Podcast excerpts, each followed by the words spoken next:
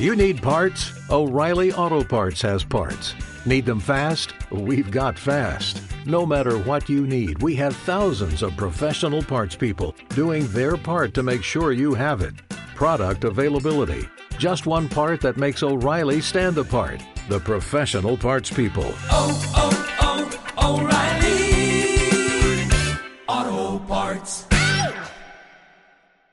Enseguida arranca el consultorio con Roberto Moro de Opta Negocio. Roberto, ¿qué tal? Buenos días. Hola, buenos días. ¿Qué me dices? ¿Que te has quedado todo el verano en Madrid? Sí.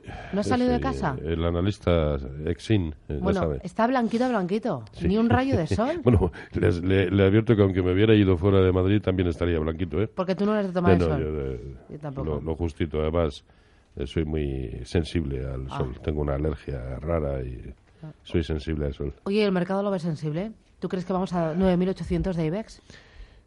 Bueno, eso no es decir gran cosa, quiero decir. Ah. Estamos ahí... Porque- ¿Qué sería decir gran cosa? Para mí, decir gran cosa, simplemente porque creo que cambiar el escenario sería ver un DAX por debajo de 11.900. 11.900. Sí, ¿Y eso en el IBEX qué sería? Es que eh, con lo deteriorado que está el IBEX puede, eh, puede suceder eh, que el IBEX incluso siga perdiendo niveles y en la medida en que el DAX no haga lo propio con ese nivel o un SP500 por debajo de 2.400, aquí en principio no pasa nada, el escenario seguiría siendo el mismo. Eh, más o menos, eh, si lo miramos eh, con un poco de asepsia, eh, estamos en los mismos niveles en los que estábamos en abril. Es decir, mm, tropecientos meses después y estamos prácticamente en los mismos niveles. Por lo tanto, aquí no pasa nada. Es verdad que el IBEX, eh, además coincido mucho con, con lo que decía hace un momento el bueno de, de Pablo, en cuanto a la perplejidad que está suponiendo para muchos analistas macroeconómicos muchas de las eh, situaciones actuales, ¿no? Eh, y que sobre todo tengan esa repercusión en el, en el, en el euro. Pero bueno, al fin y al cabo, en lo que es en términos de, gráficos, que es lo que a mí me interesa, mm, de, momento tranquilidad. Antes circulábamos eh, con un sesgo lateral alcista, ahora con un sesgo lateral bajista. Eh, ¿Me has dicho niveles en el DAX? ¿Cuál? 11.900. 11.900. Eh, está con nosotros Antonio Banda, Phil Capital. ¿Qué tal? Buenos días. Hola, buenos días. Tampoco te veo muy moreno, ¿no? No, tampoco están, eh, tampoco como, como Roberto. Ah. Me he quedado aquí. Bueno, bueno. Oye, eh, ¿y tus carteras en agosto como una moto? Bueno, las, o sea, en general, eh, lo que ha pasado en los mercados en agosto ha sido un poco la- el aburrimiento, ¿no? Para estar metido en casa y, y preparando gráficos por si pasa algo. Bueno, pero en emergentes Roberto. han ido bien, he visto, por ejemplo. Bueno, los, em- los emergentes en el mes de agosto han subido un poco, fundamentalmente por el dólar, no por de que- no te creas que por los propios mercados, ¿no? O sea, ha sido el propio dólar el que ha llevado a, a los activos subyacentes a revalorar, a, a revaluarse. Eh, pero sin embargo, o sea, eh, eh, con, con respecto a los números de las carteras en el año, el mes de agosto, aunque ha sido pues eh, malo, sin embargo tenemos pues la, la cartera de renta variable española ha cerrado agosto por encima del 10%, ¿no? Nuestra, del 10%. nuestra cartera de más riesgo, que es Phil Capital 100, ha cerrado el año, o sea, ha cerrado agosto con evolución durante el año con un 8,51%, ¿no? Comparado con los activos sin riesgo que están pues próximos a cero, eh, pues claramente no ha habido mucho que hacer, ¿no? Bueno, enseguida me te detallas eh, rentabilidades en agosto y también en el año de esas carteras de las más conservadoras, de las que están en un nivel más medio para un ahorrador eh, moderado, equilibrado y también de las más arriesgadas. Publicidad y volvemos. Seguimos con también consultorio 915 33 18 51. Descubre los Minimax de Air Europa. Vuela a la península y Baleares desde 29 euros, Canarias y Europa desde 39 euros, Estados Unidos desde 199 euros y el resto de América desde 299 euros. Consulta condiciones en aereuropa.com. Con Air Europa, Minimax y vuela.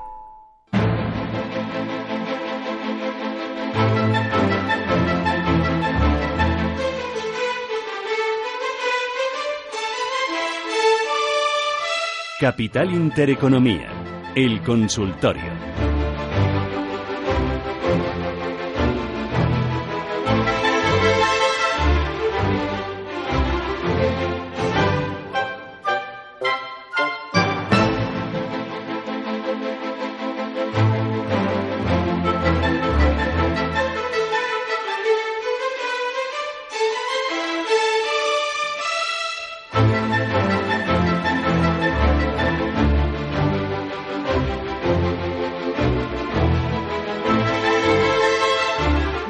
Nuestras consultas 915331851. Antes de ir con ustedes y de que nos planteen las dudas, Antonio, hablábamos de las carteras, de la más conservadora, eh, dame un nivel también intermedio y de la más arriesgada. Dime también qué tipo de fondos son los que tienen en cartera y a qué tipo de ahorradores van dirigidas esas carteras. Bueno, como saben, nosotros hacemos una personalización de la cartera, ¿no? O sea, nosotros ahora mismo tenemos 12.000 carteras distintas. Lo que hacemos es que todos los meses presentamos pues 11 carteras de referencia que corresponden a 11 tramos de todas esas carteras, ¿no? Entonces, por empezarte de abajo arriba, pues las carteras de menor riesgo, que son es Phil Capital Cero, esa tiene un horizonte temporal de 18 meses y es fundamentalmente fondos monetarios, ¿no? Esa en el año lleva un 0% y en el y en el mes de, de, agosto. ha obtenido un 0%. O sea, que al final es la cartera que realmente es para alguien que no quiere coger ningún tipo de riesgo y que va buscando pues mantener su, su dinero, ¿no? Sin embargo, tenemos una cartera media, que es una cartera de referencia de Capital 50.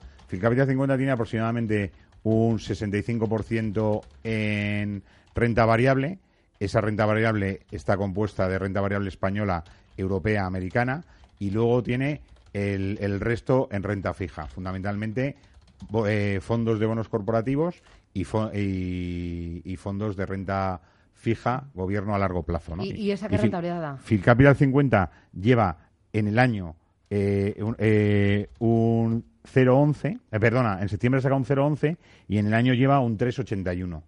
O sea que es una rentabilidad aproximadamente del 4% para tres cuatrimestres, que bueno, es una rentabilidad muy por encima de lo que está el, el nivel de libre de riesgo. ¿no? Y luego, la cartera más arriesgada, eh, Capital 100 es nuestra cartera más arriesgada, ¿no? que, que tiene una rentabilidad en el año del 8,56 y, y en el mes de en el mes de agosto ha perdido un 2,04.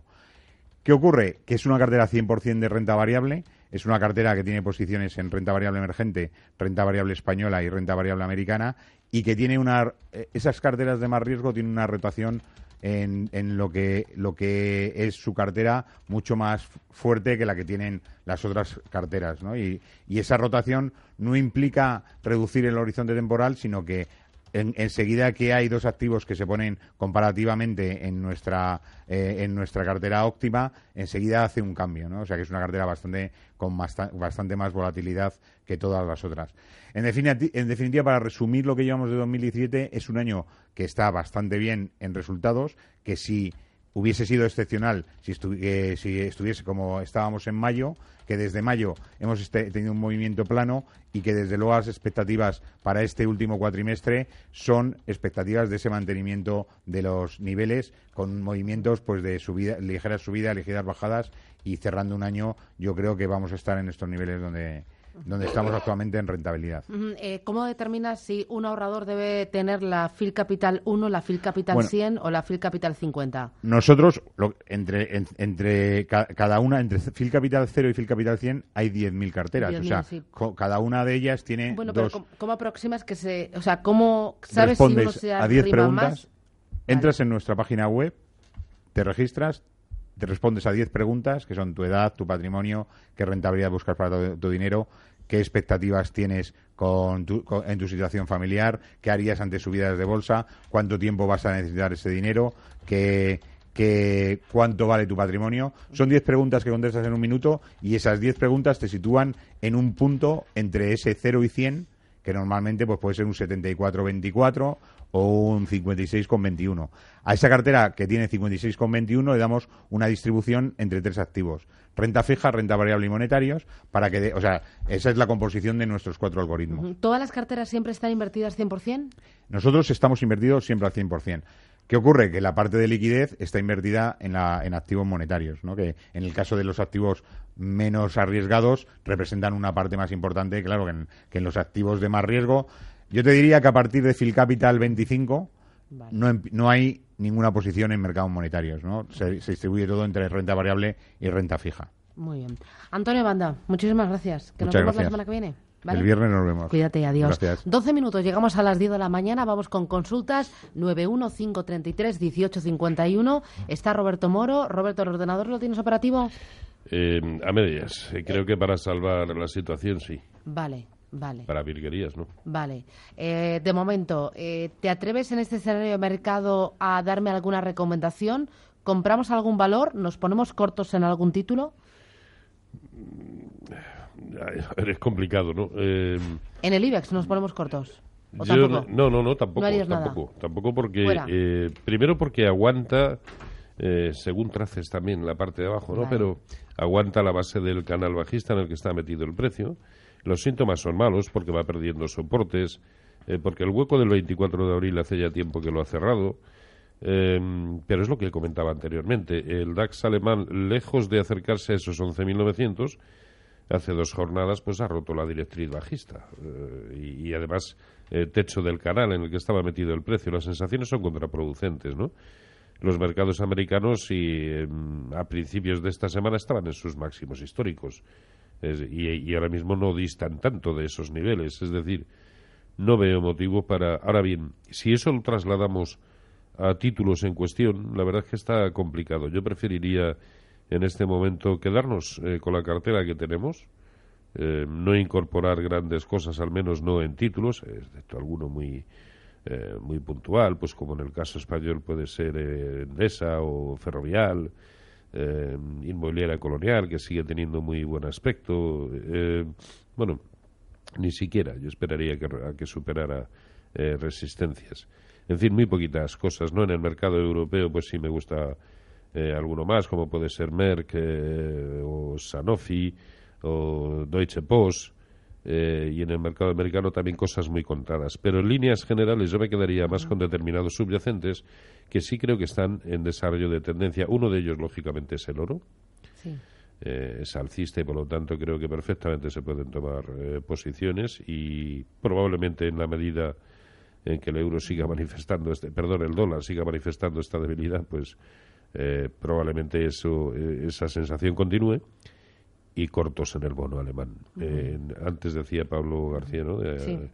eh, dice esto es irracional bueno yo yo eso creo que ese es el paroxismo ya de la irracionalidad en los niveles del bono alemán Bueno, tenemos muchos oyentes. Empezamos por Juan Carlos eh, Mallorca. ¿Qué tal? Buenos días. Hola, buenos días. Dígame usted. A ver, quería preguntarle, bueno, en primer lugar, si me permite una sugerencia, un comentario sobre el programa. Ah, dígame, me encanta. Eh, la parte positiva es que mm, por lo menos lo han alargado lo que es la- las entrevistas, el consultorio hasta las diez y cuarto. Mm, ¿Y quiere más? Y la, no, bueno, Ah, sí. vale. La parte negativa es que entre cuñas publicitarias, que ya sabemos que tienen que existir, y, y cuñas, pues en entrevistas a otros eh, expertos, pues casi el, el- el- el experto del día o el invitado apenas le queda tiempo para, para, hacer, para contestar preguntas. Pero bueno, es simplemente una- un comentario, una sugerencia y no sé si esto tiene solución. Eh, tomo nota. No, no, tomo nota. Muchísimas gracias. A mí me encanta escuchar todas sus sugerencias y comparto muchas de ellas. Muy bien. Gracias. Pues a Eh, ver si lo, si lo tiramos Eh, adelante. ya, eh, lo que pasa que no todo al 100% está en mi mano y luego usted sabe que esto es un medio privado y eh, Sí, sí, sí. Hay que vivir. y Todos vivimos de la estamos sujetos a Claro. muchas cosas. Claro, Sí, claro. Sí, sí. Bueno, dígame usted sus valores Sí, y su cartera. ¿Qué le preocupa de sería bolsa? concretamente sobre un, va- un valor de, del IBEX, que es Acerinox. A ver si le parece que a estos niveles de, de 12 pues sería interesante entrar. Y sobre todo dos valores alemanes que suelen ir bastante parejos, que son, son Volkswagen y BMW, que, eh, bueno, les han pegado palos por todos lados, pero mm, estos últimos días pues parece que van nadando contra corriente y están yendo bastante bien. No sé el señor Moro qué niveles considera interesantes para entrar, si es que considera que se puede entrar en, aquí. Muy Y bien. Nada, eso es todo. Gracias, muy amable. Nada, hasta la próxima. Roberto. ¿qué me, qué me dices? Bueno, vamos con Acerinox. Hoy por hoy, sin duda, es, eh, es alcista, alcista en plan de rebote, de recuperación. Eh, digamos que mm, a mí no me transmite una sensación de, de- entera confianza hasta que lo veamos por encima de 12.50. 12.50 porque es el 0,618% de Fibonacci a toda la caída desde 13.70. Por lo tanto, preferiría para entrar verlo por- eh, con, con niveles por encima de 12.50, en cuyo caso sí creo que se podría, nos podríamos incorporar a este movimiento. Si aún hemos de considerarlo un rebote, creo que eh, quizá lleguemos un pelín tarde al, al movimiento. ¿no? En el caso de, eh, nos preguntaba también por BMW, Sí. Vamos a ver. ¿Lo tienes? Sí, además esto es esto es casi el mundo al revés también, ¿no? Es decir, un rebote espectacular el que están experimentando algunos de estos títulos precisamente cuando más debían padecer, ¿no? Con un euro tan apreciado. Pero bueno, esto es así. Sí, eh, a ver, para mí la clave del desarrollo de corto plazo en BMW es 82-20. Mientras aguante por encima, que además ahí nos dejó el, la jornada del jueves, ayer, nos dejó un pequeño hueco. Mientras aguante por encima, a mí sí me parece que, puede ser un título que puede seguir haciéndolo bien, ¿no? Eh, porque eh, esa zona de 82-10, 82-20, era una resistencia muy importante. Ahora bien, eh, la ruptura de esa resistencia de 82-20 se ha producido ya con los filtros suficientes como para decir creo que es momento de comprar. Yo creo que no. yo preferiría ver un precio de cierre, vamos, precios de cierre por encima de los máximos intradiarios que hizo ayer en 83.45, en cuyo caso yo creo que sí, nos podríamos incorporar a este movimiento alcista. Y en el caso de Volkswagen, vamos a ver. ¿Lo tienes? Sí. Vale. Sí. Si no doy paso al siguiente oyente. Eh, también, también ha, superado una resistencia tremenda que en su momento fue también importantísimo soporte, que es la zona de 130-40. Aquí parece además que pudiera estar haciéndolo con los filtros necesarios, filtros suficientes, y sobre todo hay algo a favor de tomar posiciones en el momento actual, que lo estamos haciendo probablemente al inicio del movimiento, si es que este ha de continuar y perfectamente puede suceder, y sobre todo que nos deja muy claro el nivel de, stop ligeramente por debajo de 130-40, ahí tenemos el stop loss de esa posición. Vicente de Oviedo, ¿qué tal? Buenos días. Sí, hola, buenos días. Cuénteme. Bueno, eh, a modo de sugerencias, y, bueno, les solicito también de las una lista de sugerencias hoy. Esto, eh, preguntaba por eh, Liberbank me tiene muy despistado. y El, día 15 es el cierre de cortos. Eh, yo me ha ido bien de momento con Liberbank. Me gustaría entrar, no sé cómo lo ve don Roberto. Y luego otras dos que me, me tienen desconcertado también, que están, yo creo que, que se han apuntado todos a, vender, pero que no, creo que es excesivo el, castigo, es Gamesa y Inditex. Si también podría entrar en ellas. gracias. gracias. Entrar en ninguna, ¿no? Porque antes has dicho que no ves el mercado para entrar. A ver, algunas, eh, y sobre todo puede que algunas no las esté contemplando. Quiero decir, ahora mismo no tengo en la cabeza absolutamente todas las ellas, y mucho menos del mercado continuo, ¿no? Eh, a ver, en el caso de, de, de Liberbank, eh, hay una zona también clara de, de, digamos, soporte-resistencia, una zona sobre la que está pivotando el precio, que es la zona de 0,82. Eh, si aguanta bien por encima de 0,82, creo que perfectamente puede protagonizar algún movimiento de recuperación importante al hilo, además de un índice sectorial bancario europeo que también está rebotando en zonas importantes de soporte. Y sobre todo, pues que nos cierre el hueco de ayer, el, el que nos dejó en, el precio de, inicio, eh, perdón, el precio de cierre, que es 0,847. Yo esperaría verlo por encima de eso, de ese nivel 0,847 para, para entrar. Pero ya sabemos cómo se las gasta este título. Eh, este era Liberban y el otro... Eh, eh, era Liberban, Gamesa e Inditex. Ah, Gamesa. Bueno, no me lo cuentes. boletín informativo. Actualizamos la información y regresamos con Gamesa y otros muchos más oyentes que tenemos. Y es que no paramos, no paramos, ¿no, Bárbaro? Radio Intereconomía, Capital Intereconomía, no se vayan.